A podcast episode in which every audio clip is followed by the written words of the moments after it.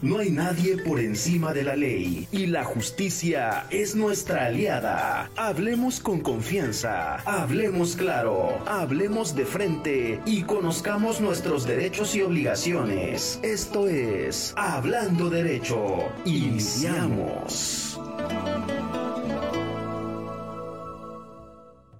Muy buenos días, tengan todos ustedes una vez más. El Consejo Estatal de Abogados con su programa Hablando Derecho con el Consejo Estatal de Abogados, un tema, un tema muy, muy importante, pensiones o pensiones doradas. Pero antes de entrar a nuestro tema, quiero mandar a través del Consejo Estatal de Abogados nuestra solidaridad a todos los habitantes del estado de Guerrero con lo que acaba de suceder, la desgracia que están pasando y bueno, la verdad es que desde aquí les mandamos un, nuestra solidaridad para que pronto se restablezca eh, la situación, una situación difícil que estamos, que, están viviendo. Y bueno, nuestro abrazo fraterno para todos ustedes. Y bueno, vamos a, dar cuenta, nuestro invitado en este día, el doctor Jorge Alberto Estrada Cuevas, magistrado del Tribunal de Justicia Administrativa. Bienvenido, doctor. Gracias por haber aceptado esta invitación. A nuestro colega al maestro Omar Alexander López Ortiz. Gracias, Omar, por habernos acompañado en este programa. Este, y bueno, su servidor Ricardo Popoca González, director general del Consejo Estatal de Abogados. Iniciaremos con esta charla, nuestra plática, esta plática en esos términos, doctor. Eh, quiero decirle que el Consejo Estatal de Abogados, una organización debidamente constituida, y dentro de los estatutos se establece la la participación, la eh, comunicación de todos los temas jurídicos, jurídicos eh, hacia la sociedad. Eh, tenemos ese compromiso, de acuerdo al estatuto, pues, de platicar con la sociedad llevándoles temas importantes, temas relevantes en materia jurídica, ¿verdad? Y, y esa es la invitación que le hicimos para que comparta usted con, a través del Consejo a la gente que nos escucha, a nuestros radioescuchas, pues este tema importante, pensiones o pensiones doradas. Ese es lo que nos va, nos va a explicar nuestro invitado. Y antes de, de darle uso de la palabra, vamos a pedirle a nuestro, a nuestro amigo, el maestro Omar, que nos dé una, su semblanza de nuestro invitado. ¿Quién es el doctor Jorge Alberto Estrada Cuevas? Gracias, gracias Ricardo. Sí, saludar a todo el público y sí, sin duda solidarizarnos con los compañeros vecinos de, del estado de Guerrero. Este, doctor Jorge, bienvenido. Muchas gracias. A esta, charla. Me permito hacer referencia. Eh, el doctor Jorge Alberto Estrada Cuevas, nacido en Cuernavaca, Morelos, orgullosamente Guayabo, en donde como estudios realizados este, es doctor en Derecho por el Colegio de Morelos, tiene maestría en Derecho con orientación terminal del Derecho Civil por parte de la Facultad de Derecho y Ciencias Sociales de la Universidad Autónoma del Estado de Morelos. Es licenciado en Derecho por parte de la Facultad de Derecho y Ciencias Sociales de la UAM.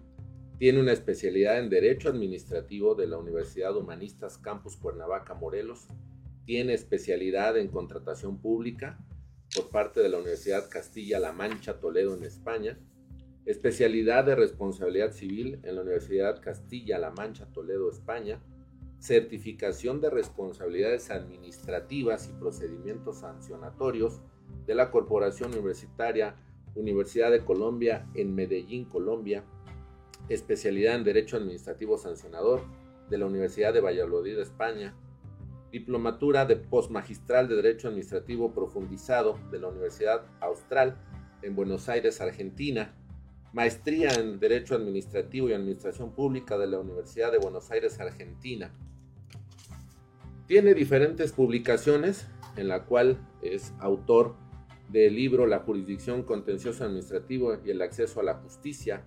Tiene una coautoría en los libros de Derecho Administrativo Sancionador, parte general, Derecho Disciplinario en México, Teoría y Práctica, El Juicio de Lesividad, que por cierto, eh, un libro muy, muy interesante que tuvimos oportunidad de, leerlo y aprenderlo, doctor. Es docente en la Facultad de Derecho y Ciencias Sociales de la Universidad Autónoma del Estado de Morelos, catedrático en el Colegio Jurista, catedrático en el Centro Universitario Villavicencio.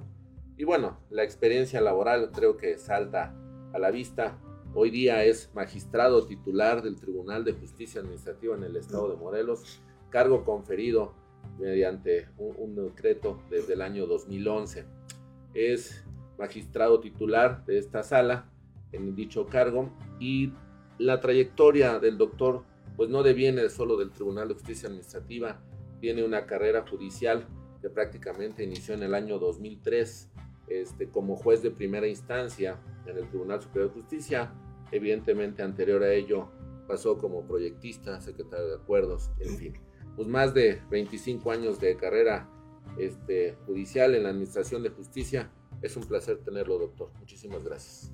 El placer es mío. Gracias, gracias, maestro. Y bueno, como ustedes escucharon, el, doctor tiene una experiencia en el, sistema, en el ámbito jurídico, ha escrito libros. Quiero decirle que también nos ha acompañado al consejo a darnos algunas charlas, unas pláticas, que como abogados necesitamos la capacitación.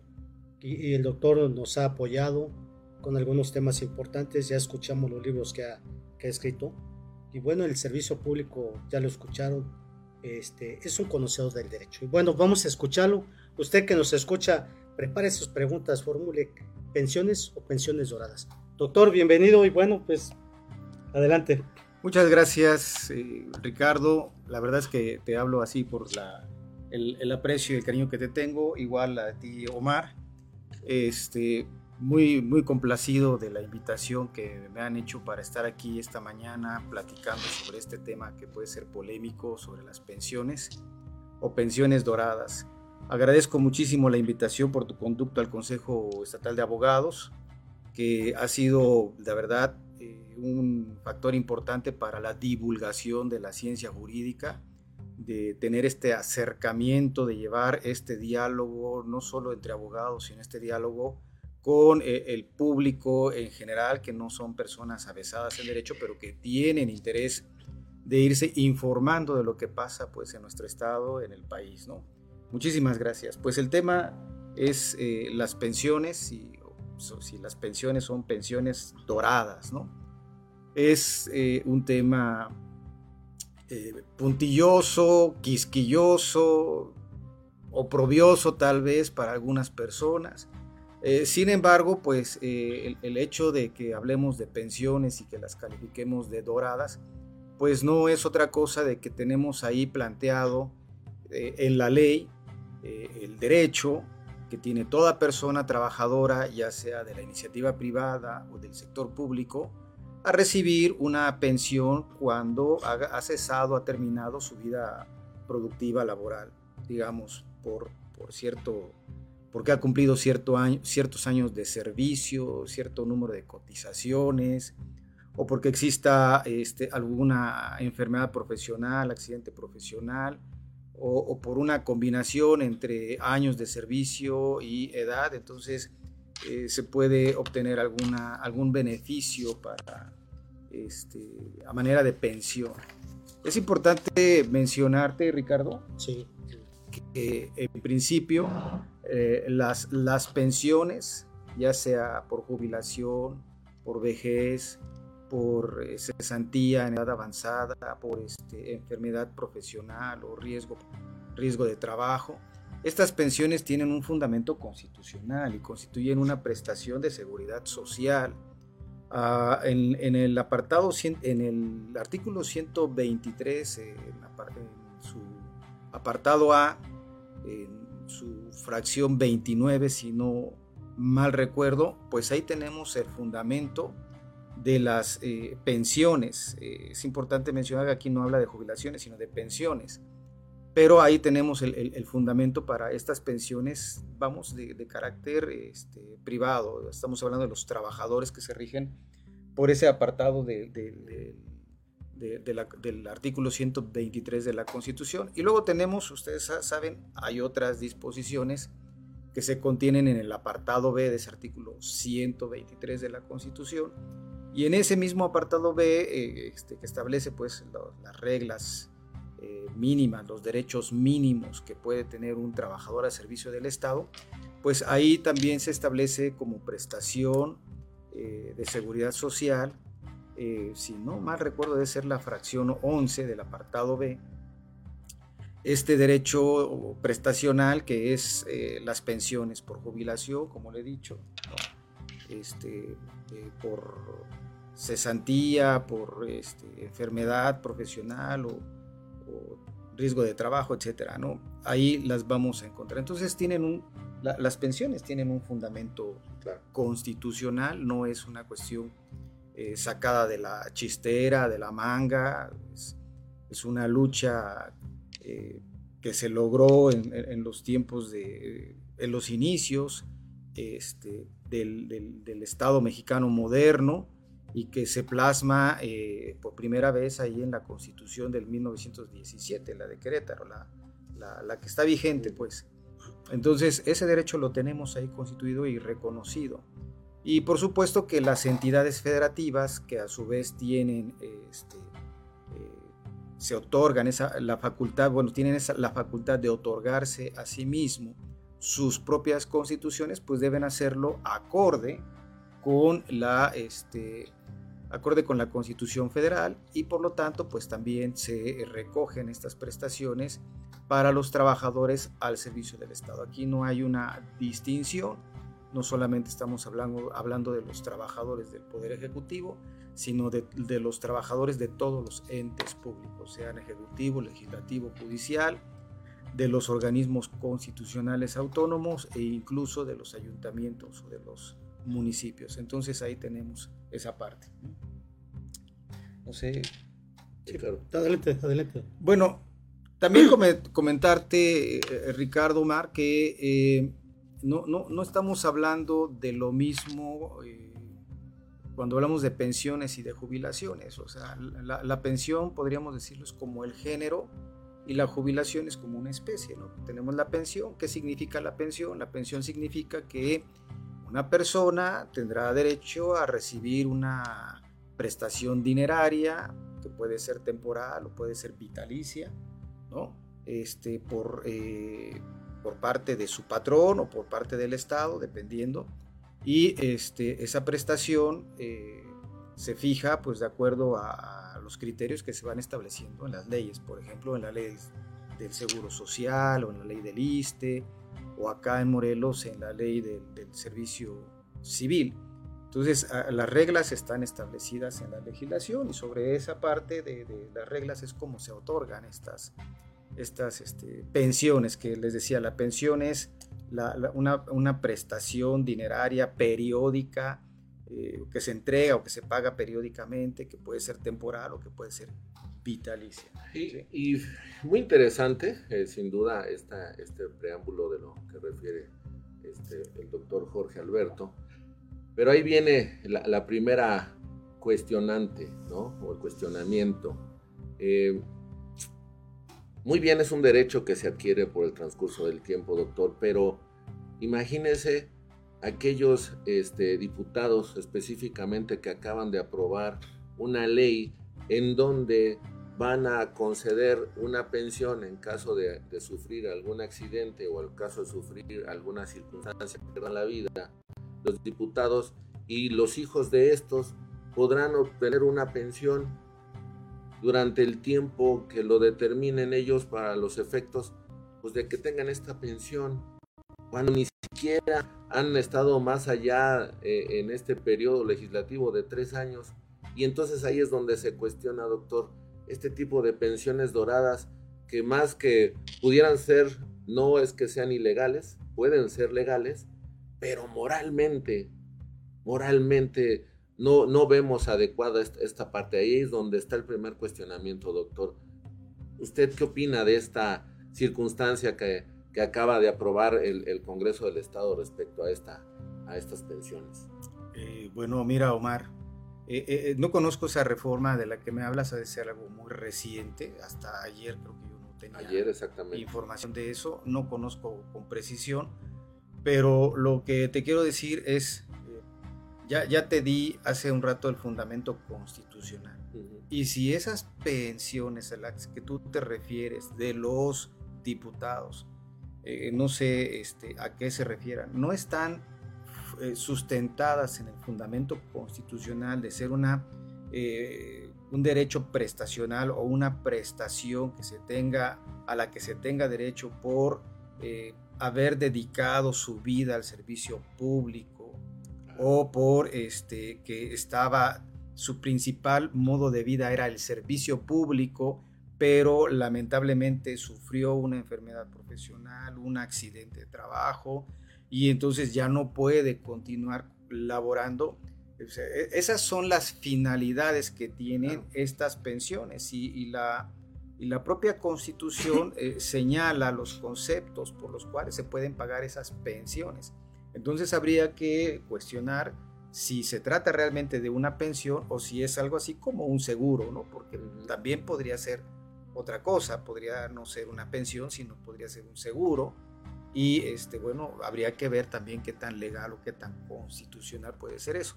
Lo cierto es que si es una pensión, tiene que estar sustentada y fundamentada en el 123, apartado B eh, de la Constitución Federal, su correlativo de la constitución local y debería de estar establecido en, la ley, digamos, del servicio civil, que este, es la que va regulando cómo se va este, a entregarlas a quiénes o quiénes son los que tienen derecho, cumpliendo cuáles requisitos y en qué momento se les va a entregar y en qué porcentaje se va a entregar una, una pensión. Entonces, eh, lamento no, no poderte dar una respuesta más concreta porque no conozco el, decreto, pero a bote pronto te puedo decir, si es una pensión tiene que cumplir con esas funciones. Claro, y, aprobaron, me parece que 30 mil pesos mensuales, una cosa así, Ricardo. Claro, yo creo que a veces va a ser motivo de alguna impugnación en su momento, pero que este doctor, vamos viendo, vamos aclarando lo que es una pensión, que es una pensión dorada. el término de pensión, bueno, creo que nos queda claro, creo que nos queda claro de que todo trabajador pues, pues, llega el momento que puede tramitar su, hacer su trámite para, para obtener esta concesión. Pero la, la, polémica surge, como usted dice, la polémica surge cuando hablamos de pensiones doradas. Esas pensiones doradas de las que hablamos, comentamos, son aquellas pensiones, son aquellas pensiones donde que muchas veces se las otorga a la gente que no reúne los requisitos. Y es una cantidad excesiva de lo que trabajan. ¿sí? ¿Vamos de acuerdo? este, esa, es, la inconformidad que se da bueno, en la sociedad cuando escuchamos. Y vimos en el pasado, en el sexenio pasado, cuántas este, personas se, se pensionaron, de las tuvieron pensiones doradas. Claro. Es esa. Entonces, yo creo que eh, la inconformidad que surge entre la sociedad del Estado, yo hablo del Estado, no sé en otros, es esa cuestión, ¿no? Y vimos cómo los diputados, eh, la legislatura en ese momento otorgó, este, otorgó esas pensiones, que la verdad es que sí era una ofensa a los, a los trabajadores, a, los, a, la base trabajadora. Y ponemos ese ejemplo los tribunales, porque estamos hablando del aspecto jurídico. Este, comentamos en el Tribunal Superior de Justicia, en las fiscalías, en el Tribunal de Justicia Administrativa, cuánto ganan oficial y, y esas pensiones que se otorgan aquí. Y podemos dar nombres, ¿no? ¿Quiénes son quienes se beneficiaron? Inclusive hubo procesos penales en contra de ellos. Pues este, esa, es, esa es la situación. Pero este, quiero, quiero comentar, doctor, a ver, que usted nos ayude en el decreto 1103. Este decreto que aprueban los, los magistrados, donde se otorga, se les da una figura, dice, de retiro voluntario para magistrados y magistrados de los tribunales, ambos tribunales. ¿Qué, qué podemos ¿Qué opinión le da a usted, este doctor? En, el buen sentido, desde luego, ¿no? El aspecto jurídico, lo comentamos. Lo que está permitido lo podemos hacer. la ley, la ley está. Pero yo creo que, que le comento esto de la sociedad porque como organización nos han, nos han, la gente se ha quejado, nos han dicho, oiga, esas pensiones doradas. Y tal parece que esto lo que pensamos que es una pensión dorada, el retiro. Ok. Sí. Ahí podríamos, usted nos puede ayudar.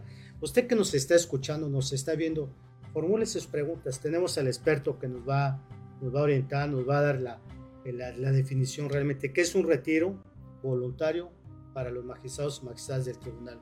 Porque muchas veces confundimos las pensiones doradas y estamos pensando que esta es una pensión dorada, ¿sí? Pero, pero el experto no los va, no los va a aclarar. Participe, no se quede con las ganas de participar, hablando derecho con el Consejo Estatal de Abogados. Adelante, doctor. Sí, gracias. Mira, en principio, este, eh, habría que preguntarnos quién califica que una pensión sea dorada o no sea dorada. O sea, eh, eh, quién es el, autorizado o, la persona autorizada que tenga la solvencia moral para decir esa pensión es dorada. si a mí me preguntas, yo, yo te hice la distinción hace un rato. Una cosa es la pensión y otra cosa es la jubilación. Y yo digo que toda jubilación debe ser dorada. ¿Sí? Debe ser dorada en el sentido de que pues cumpliste un periodo de trabajo y que tienes que ir a una vida tranquila, relajada, digna. ¿no? Y esa debe ser la pensión o la jubilación dorada. Entonces, ¿quién califica que una pensión, ya no la jubilación, la pensión es dorada? Y ese que califica a partir de qué rango, de, este, si es eh, en función de, dinero, o sea, a partir de cuántos salarios es una pensión dorada, eh, si a partir de, 20 salarios, de 30 salarios, 40 salarios ya es una pensión dorada. ¿Quién lo califica y cómo puede, o sea, cómo lo puedes calificar? Lo que aquí se ha llamado pensión dorada y lo que nosotros conocemos como pensión dorada no es, no es exactamente eso, sino la forma eh, tal vez, yo no lo sé, pero tal vez fraudulenta, este, eh, aviesa de otorgar las pensiones. Probablemente aquel que tiene la facultad de otorgar una pensión queriendo favorecer a alguna persona, pues obvia algunos requisitos que no los tiene o que no los reúne para entregar la pensión. Sí. Pero esa no es una pensión dorada. Mm. Ese es, un, ese es que eh, tiene una pensión obtuvo una pensión que no le es debida, ¿no? Porque eh, a eso es a lo que estamos nosotros llamando como pensiones doradas en realidad, ¿no? Cuando yo digo, este, pues para empezar, alguien tiene que decir, con mucha solvencia moral, a partir de este rango son pensiones doradas, ¿no? Y yo digo, todas las jubilaciones, todas las jubilaciones deben ser doradas. ¿Por qué? Porque ya cumplimos con un, con nuestra este, función, hicimos del servicio público nuestra principal o nuestro principal modo de vida durante muchos años. La, ley establece 30 años para los varones, 28 años para las mujeres. Bueno, pues entregamos nuestra vida, y porque hicimos nuestro, nuestro principal modo de vida, al Estado y ahora lo que queremos es una jubilación dorada, algo que me permita vivir en el retiro de manera decente, en las mismas circunstancias en las que vivía cuando estaba yo en activo, porque no sería nada justo que yo este, me vaya a vivir o a sufrirlas ¿no? cuando ya estoy en retiro. ¿Sí me explico? Entonces, e, esa es la, la, primera distinción. Una cosa es la jubilación dorada, otra, quién decide qué son pensiones doradas, y la otra, lo que nosotros estamos calificando o lo que en, en la percepción general eh, decimos que es una pensión dorada son aquellas que se otorgaron de manera irregular, eh, de manera aviesa, donde no, no, tal vez algunas personas no cumplían con los requisitos o cumpliendo unos les dieron porcentajes mayores y a eso es a lo que calificamos eh, de pensión dorada. Justamente desde mi punto de vista reprobable, ¿no?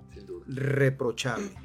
Pero no me corresponde mí ni tampoco a ustedes eh, impugnarlo ni nada. Lo que sí puede ser es ponerse eh, el, dedo en el renglón y aprovechar estos foros como el que ustedes tienen acá para divulgarlo, ¿no? Para decirlo, bueno, estamos inconformes porque sí aquí hay unas conductas que no son correctas por parte del Congreso, pero es nada más es privativo del Congreso.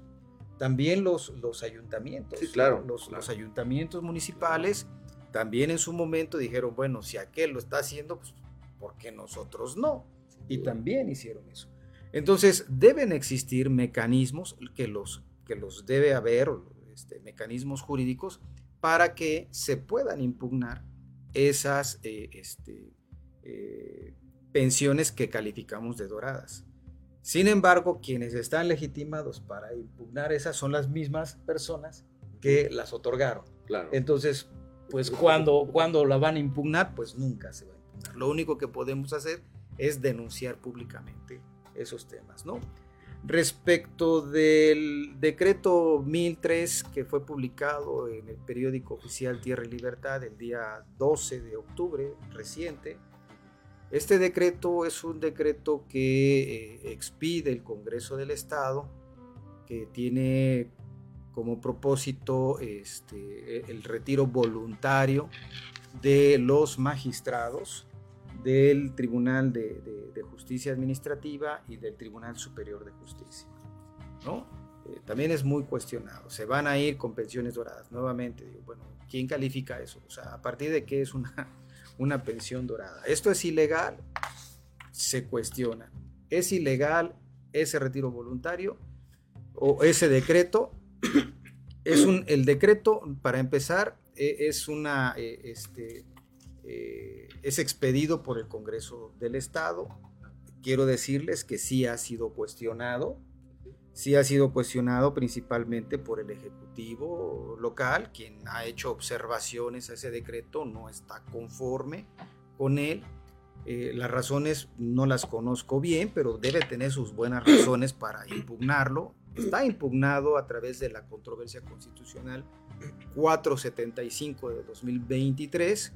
Esa controversia no concedió una suspensión como en otras ocasiones, por lo tanto, el curso del decreto mediante el cual se ofrece a los magistrados que se puedan retirar voluntariamente, pues sigue vigente y eh, quiero decirles, quiero comentarles que yo me he acogido a ese, a ese decreto. En principio, porque considero que tengo algo así como 27 años ya de servicio, o sea, yo tengo 27 años de servicio, mi vida ha sido el servicio público y digo, bueno, pues esta es una oportunidad, yo no lo pedí, yo no les dije, oigan, este, hagan esto por favor para que yo me pueda jubilar, sino que aquí está, el Congreso lo hace. Tiene sus razones y es muy criticable. Y yo no quiero verme aquí como un defensor del, del, Congreso, pero dentro de las cosas que hace y que luego hace mal, y esta que, que tiene todos los visos o que tiene la apariencia de ser una cosa irregular, me parece que en el fondo y a largo plazo va a aliviar en mucho las finanzas del tribunal, de los tribunales. ¿sí?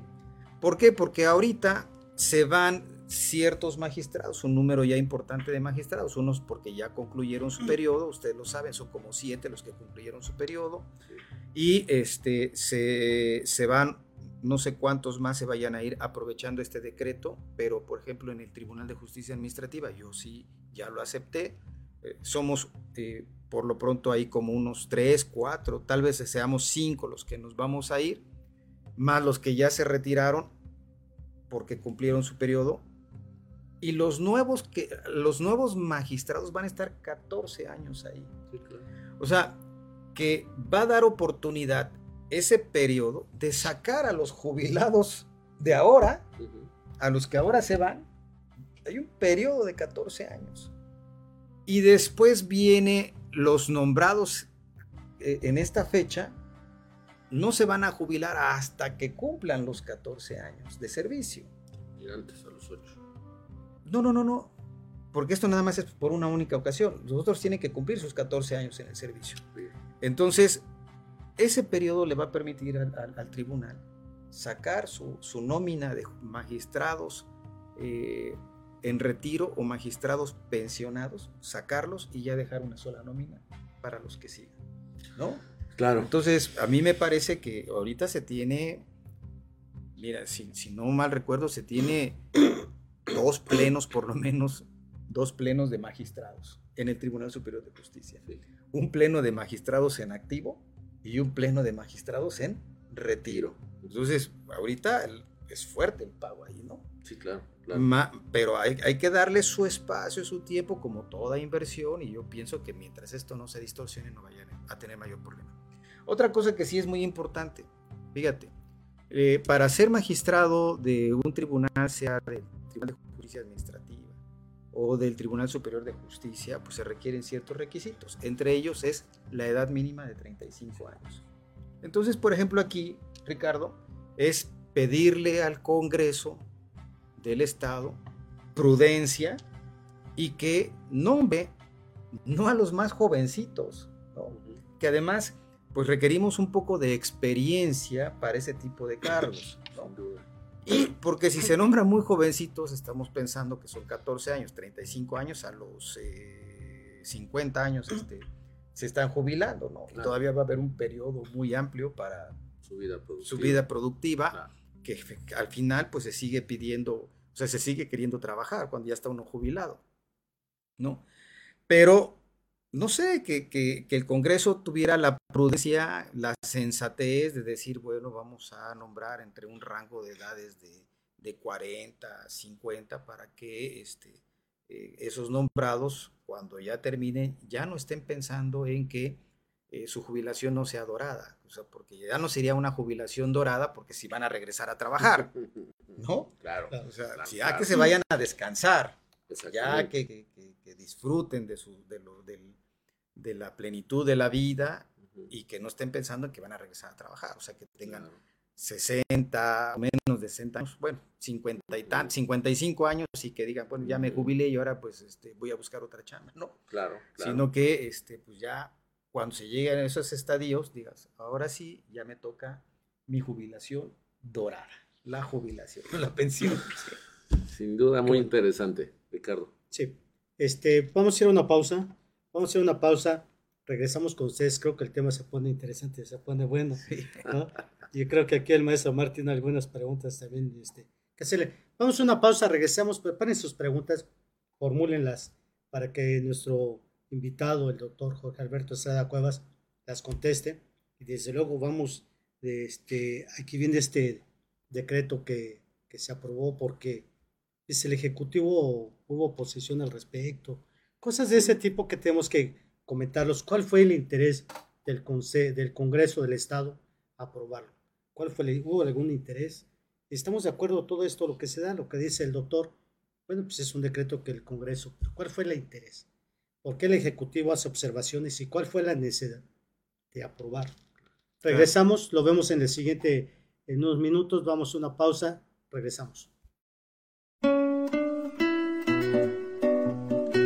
Tienes derecho a informarte y nosotros estamos para ayudarte. Vamos a una pausa y regresamos. Hablando derecho.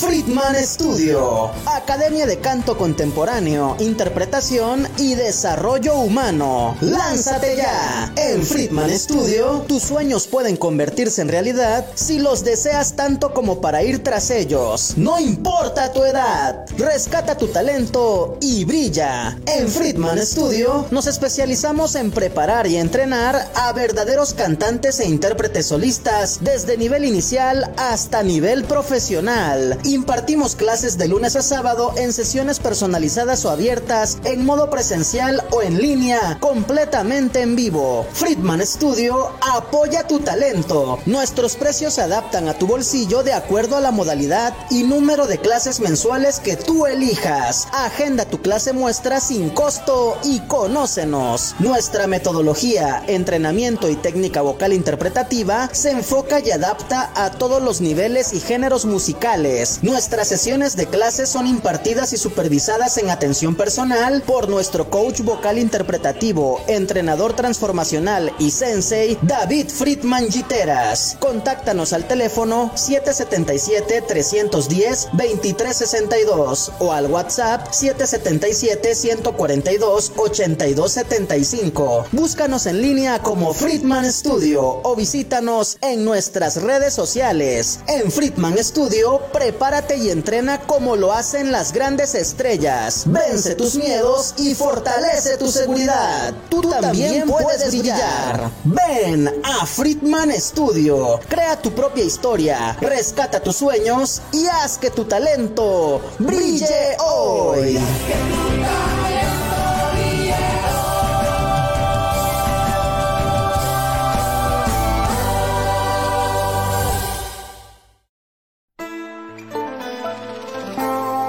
Cuando de ley y justicia se trata, no hay nada mejor que estar en una misma sintonía. Hablando derecho. Continuamos. Bien, estamos de regreso con ustedes, hablando derecho con el Consejo Estatal de Abogados. Bueno, creo que la charla se pone interesante. Vamos a darle el uso de la palabra a nuestro auxiliar, al maestro Omar Alexander López Ortiz, ¿verdad? quien es presidente de ministerios públicos y exministerios públicos en el estado de Morelos. Así es. ¿Verdad, Omar? Que, este, que nos dé su punto de vista. Omar, ¿qué nos puede decir al respecto sobre el tema que nos ocupa? ¿Cuál es la opinión como jurista, como abogado como representante de una organización? Bien, en base a, la opinión que acaba de dar el doctor Jorge Alberto Estrada Cuevas, sin duda es, es muy interesante.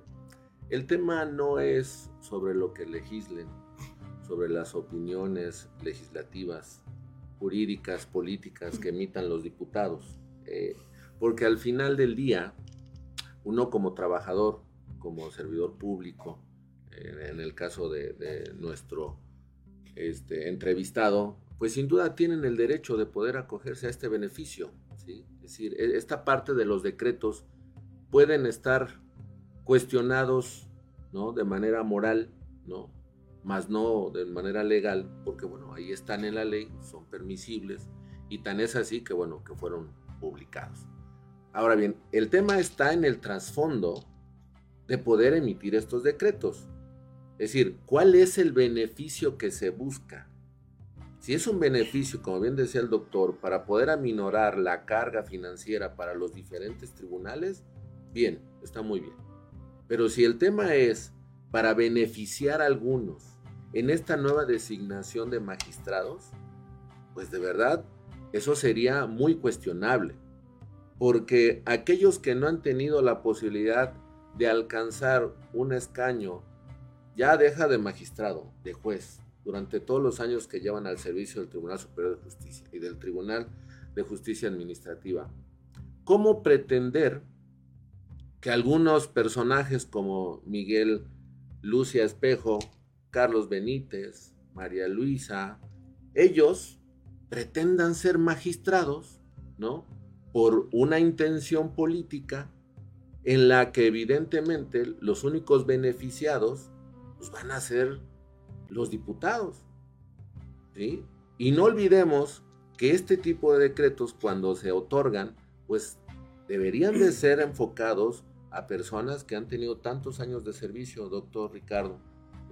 Tenemos a, una esposa de un diputado de, nombre Julio Solís, que no sabemos qué pasó con esta carpeta de investigación, que si bien es cierto no podemos cuestionar, pero sí en este foro preguntar a la Fiscalía en combate a, a la corrupción qué pasa con esas carpetas de investigación de estas curiosas pensiones doradas.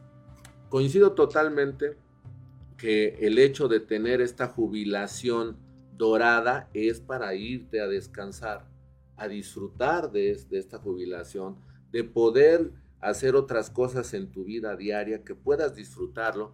Y si también tienes el, gusto o, el querer incorporarte a, continuar con el servicio público, hacer una pausa en la pensión o en la jubilación y entonces poder continuar con esta vida laborable porque algunos tienen la jubilación y otros tienen contratos de prestación de servicios por el mismo sueldo o a veces hasta más, ¿no?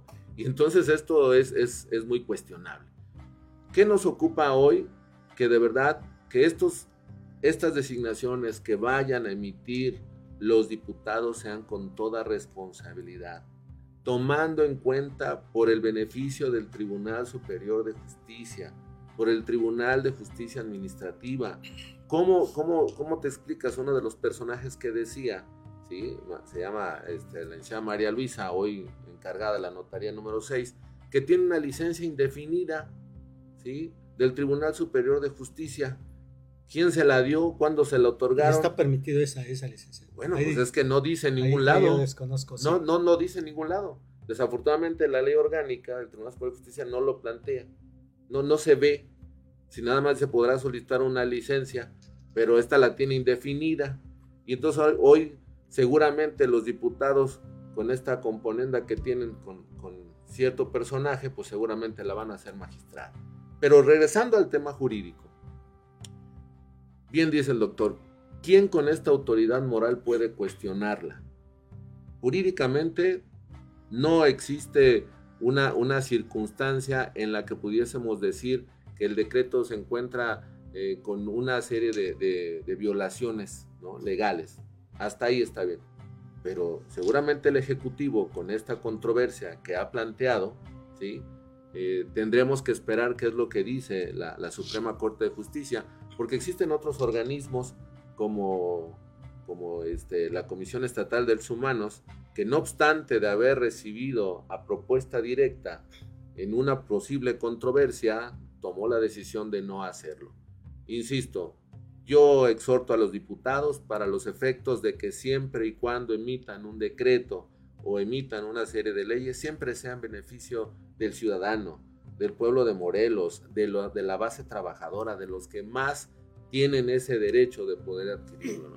Esa es nuestra posición. Consideramos que lo, lo legal, pues a veces, este, pues tenemos que ser cuestionados en, lo moral y en lo político y entonces pues seguramente estos diputados querrán, querrán seguir en el cargo y entonces dependerá de cada uno de nosotros los ciudadanos en los que votemos en contra de ellos. Claro, pero yo, yo creo, yo creo, maestro Omar, yo creo que este, no va a dejar de mentir aquí el doctor, como organizaciones tenemos que hacer algo. Claro. Tenemos que hacer algo porque hemos visto que el Congreso del Estado la verdad es que ha habido muchos excesos, excesos en sus funciones y nadie los ha parado. Claro. O sea, nadie los ha parado. Claro. Digo, este, yo, yo estoy de acuerdo con lo que dice el doctor. Bueno, pues yo me acojo a este decreto porque salió. Es válido, ¿no? Cuando él dice, pues yo no lo hice. Claro. Yo no lo trabajé. Pero nosotros como, como abogados, como litigantes y que estamos inmersos como organizaciones, yo creo que tenemos que sumarnos y hacer reformas, ¿no, doctor? Reformas, proponer reformas a las leyes orgánicas, que esto, lo que tengamos que hacer, pero este, ir poniendo, dicen por ahí, poniendo en su lugar a los diputados, ¿no? Con todo respeto. Claro. Digo, hablamos con ese respeto que se merecen, ¿verdad? Desde luego. Pero creo que los que conocemos un poco de leyes, bueno, muchas veces a nosotros se nos complica como abogados entender un, una ley. Sí, una ley. Y cuando vemos quiénes son nuestros representantes populares, decimos, oye, espérame, pues, cómo, estamos, ¿no? Pero, pero también podemos comparecer con a las, a las instancias correspondientes como amigos de la corte. Recuerda que están los amigos Curi, ¿no? Que podemos comparecer. Este, si bien es cierto que no tenemos, no somos parte en los procedimientos, pero podemos recurrir ese, a esa figura que la ley nos permite para entrar y hacer las observaciones y, y, visitar a las autoridades que son los magistrados, los, los ministros, ¿no? Sí, los ministros de la, de la Corte en este caso, en este caso, es pues, para hacer observaciones, este, propuestas y bueno, pues desde por ahí empezar a trabajarle, pero también si nos quedamos callados, este, porque la gente luego dice, también, oye, ¿y ustedes qué hacen? Claro, a nosotros nos lo han dicho, a mí como dirigente me ha dicho, oiga, ¿y ustedes qué hacen? Este, nada más la foto, el café, en el... Y, y pues, tiene razón, ¿no? Pero cuando lo hacemos también hay molestia de los funcionarios, que hay molestias porque dicen los, digo que nuestro amigo Jorge no se va a molestar si se entera que vamos a poner un, un recurso, claro. pero hay, hay, hay, magistrados que, este, que se molestan. Lo toman a mal. Que cuando hacemos algo nos dicen, oye, pues, ¿qué, qué, qué traes? ¿Qué, se trata? ¿Es, personal o qué? Sí, así lo, así lo ven, ¿eh? la verdad. Que este, muchas veces nos dicen, no, no te metas aguas, ten cuidado. Pero bueno, este, son cosas que tenemos que hacer, Omar, que tenemos que, que ir trabajando como, como sociedad, como organizaciones, y, este, y trabajar por ese lado, ¿no? Por ese lado. Y bueno, sobre este De punto, el, el doctor, ¿qué nos diría al respecto? Que estamos comentando sobre el decreto. El Congreso, el Ejecutivo hizo, eh, la regresó dos ocasiones este decreto. Hizo observaciones. Observación. Por la falta de recursos, precisamente, llegamos a los recursos. Yo me preguntaría, ¿el tribunal tendría los recursos para cubrir sus necesidades, estos pagos? Vemos que el tribunal, cuando se jubila, se jubila algún funcionario de menor, que se van a las controversias para no Sí. pa- porque no hay, re- no hay dinero. No tiene dinero. ¿no? Esto, y usted lo comentaba, ¿no? Este, los dineros, ¿de dónde van a sacar dinero? Sí, bueno, este, Ricardo, eh, eh, el tema, por supuesto, de- del decreto es muy controversial. Y da para mucho. En principio, porque eh, desde el momento mismo en que es cuestionado por el Ejecutivo, pues ya da la sospecha, ¿no? Algo anda mal. ¿no? Sospechosísimo. Sí, ya hay algo mal. Sin embargo, este, eh, eh, tomamos en cuenta que son facultades del Congreso. O sea, el Congreso eh, le toca o le corresponde aprobar el presupuesto. Entonces, si el, si el Congreso eh, autoriza una jubilación de un servidor público, tiene que proporcionar el recurso para el ejercicio fiscal que corresponde, o sea, para que se pague esa, ese, este, esa pensión por jubilación. Entonces, eh, no es que lo tenga que pagar el Ejecutivo del presupuesto del Ejecutivo. Claro, el Ejecutivo tiene una bolsa ahí que es precisamente este, la bolsa de pensiones, pero esa bolsa de pensiones también se provee de lo que el, leg- el legislativo le va a dar, le va a poner ahí.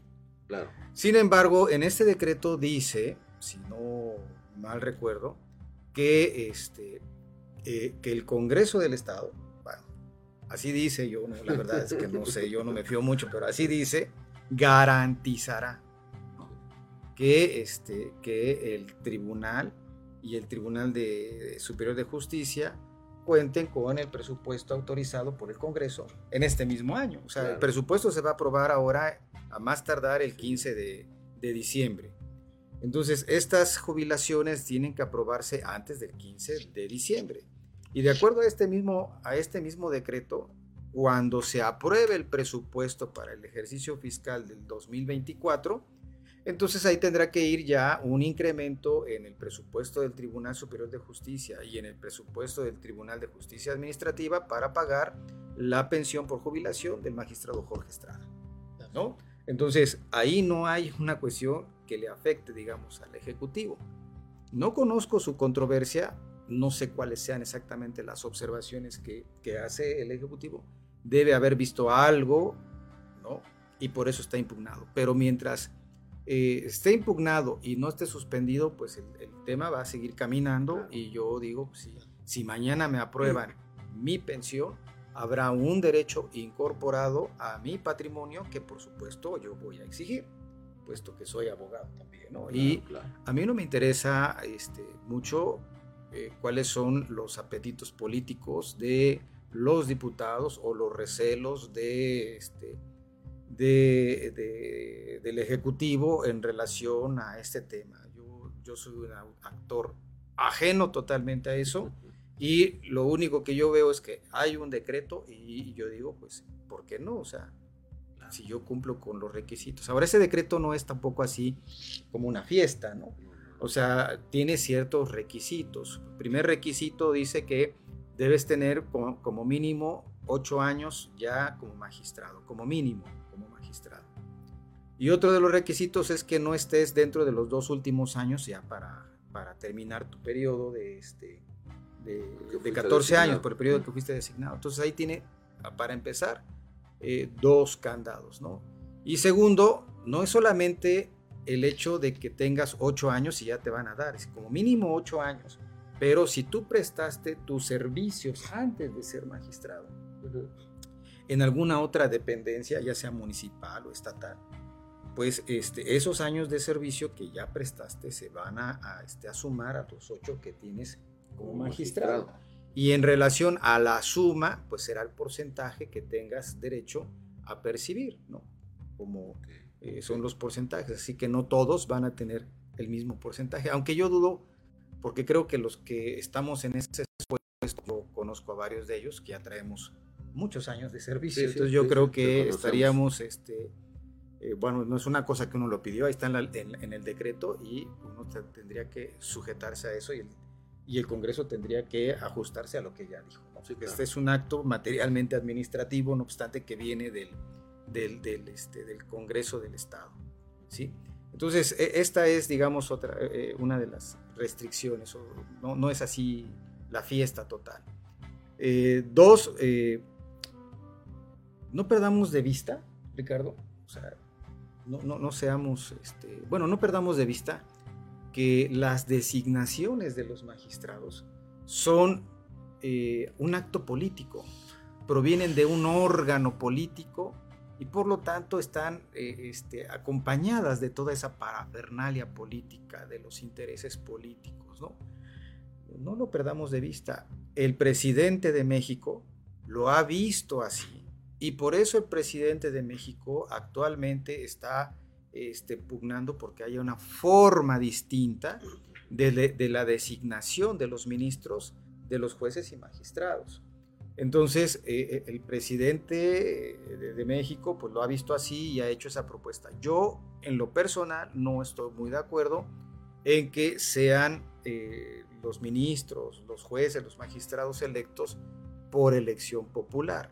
Lo que quiero decir aquí es que ya está visto eso, pues, o sea, Ya, ya vemos que como se trata de un acto político, entonces es, es un acto político, bueno, son actores políticos y la designación es un acto político.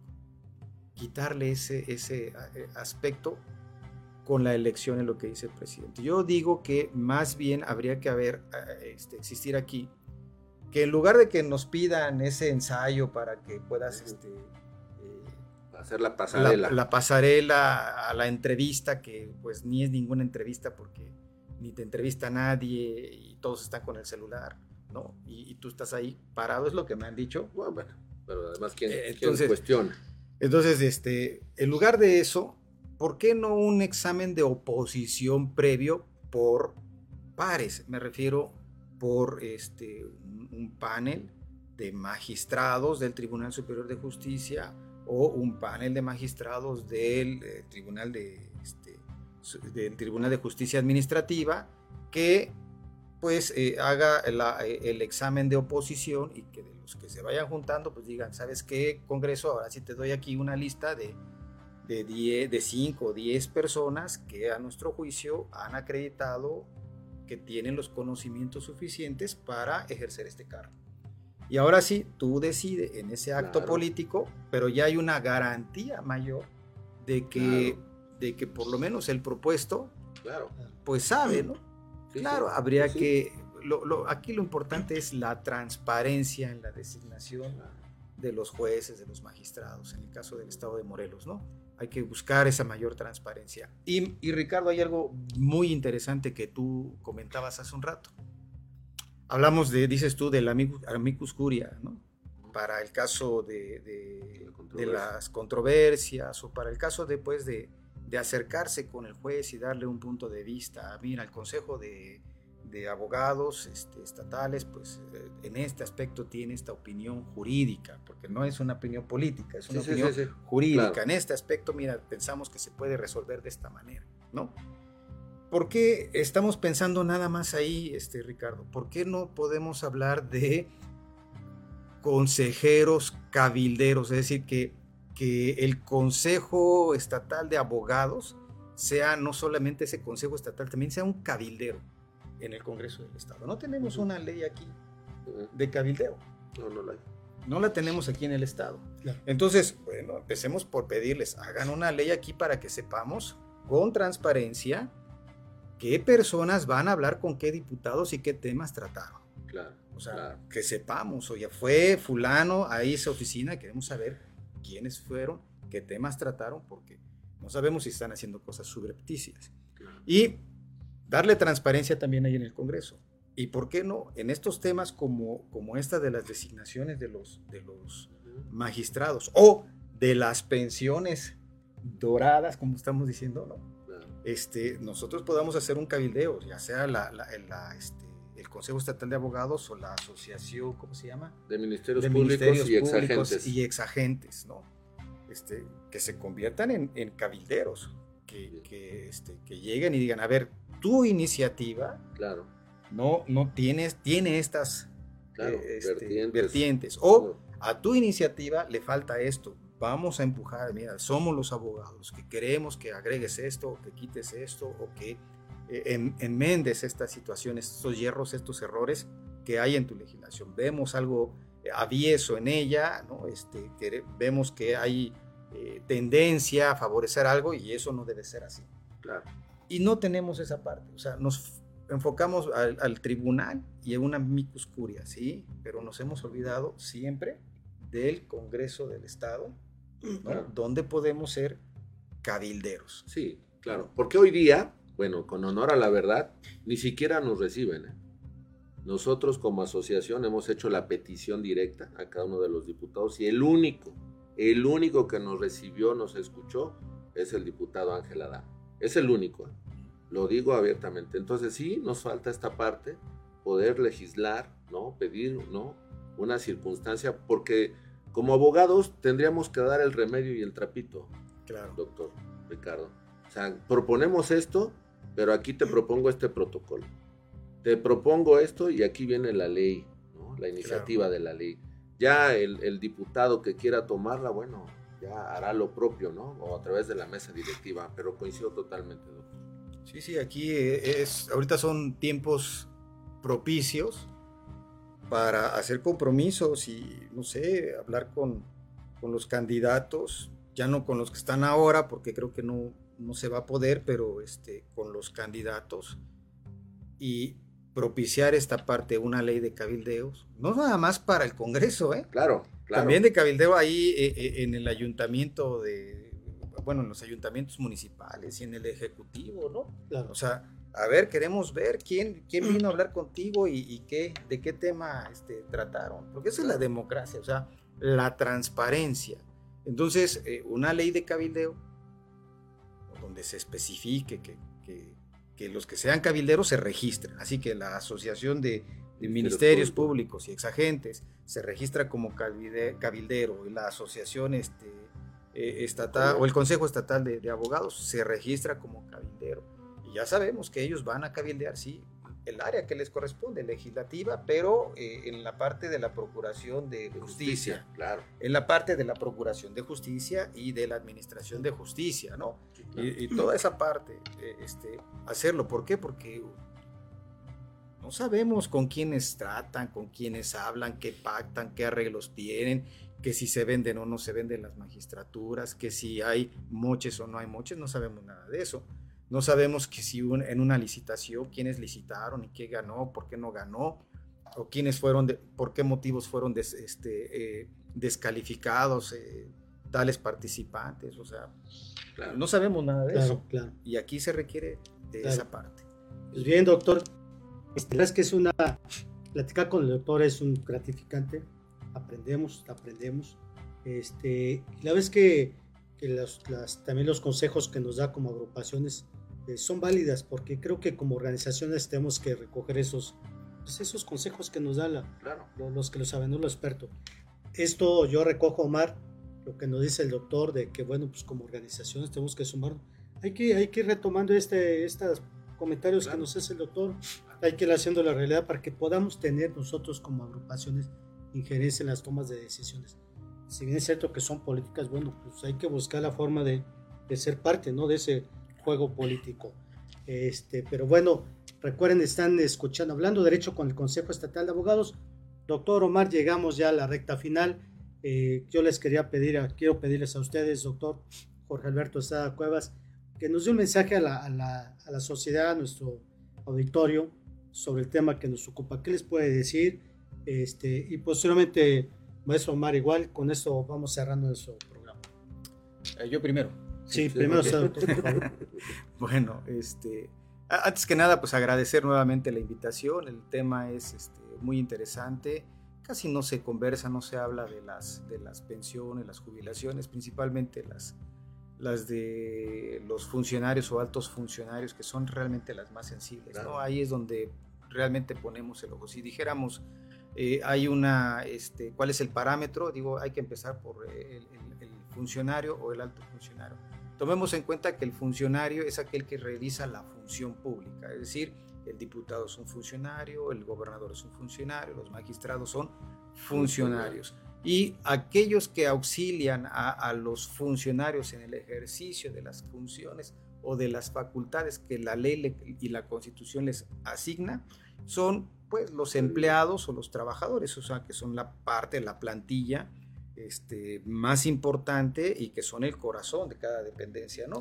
Entonces, eh, finalmente, eh, el, dedo se pone cuando estamos hablando de las pensiones de los funcionarios. ese es, digamos, el tema. Ya del quantum de las pensiones es otro tema porque ahí yo creo que nunca va a haber una, una, este, una decisión unánime. Siempre vamos a decir es que no, que eso es mucho, que es poco. Yo lo que les digo es, primero, que eh, cuando hablamos de pensiones doradas en Morelos, esta sería mi conclusión, cuando hablamos de pensiones doradas en Morelos, en realidad nos estamos refiriendo a las pensiones que se otorgaron de manera irregular eh, o de manera aviesa por quien tiene la facultad de entregar esas, este, esas pensiones, ¿no? Y que por eso es que cuestionamos y la gente, pues, eh, con, con justificada razón, pues se inconforma. ¿no? Sí, claro. ¿Sí? E, eso sería Gracias, mi doctor. punto de vista. Adelante, Omar. Gracias, Ricardo. Bueno, pues sin duda hoy nos quedamos con un buen aprendizaje,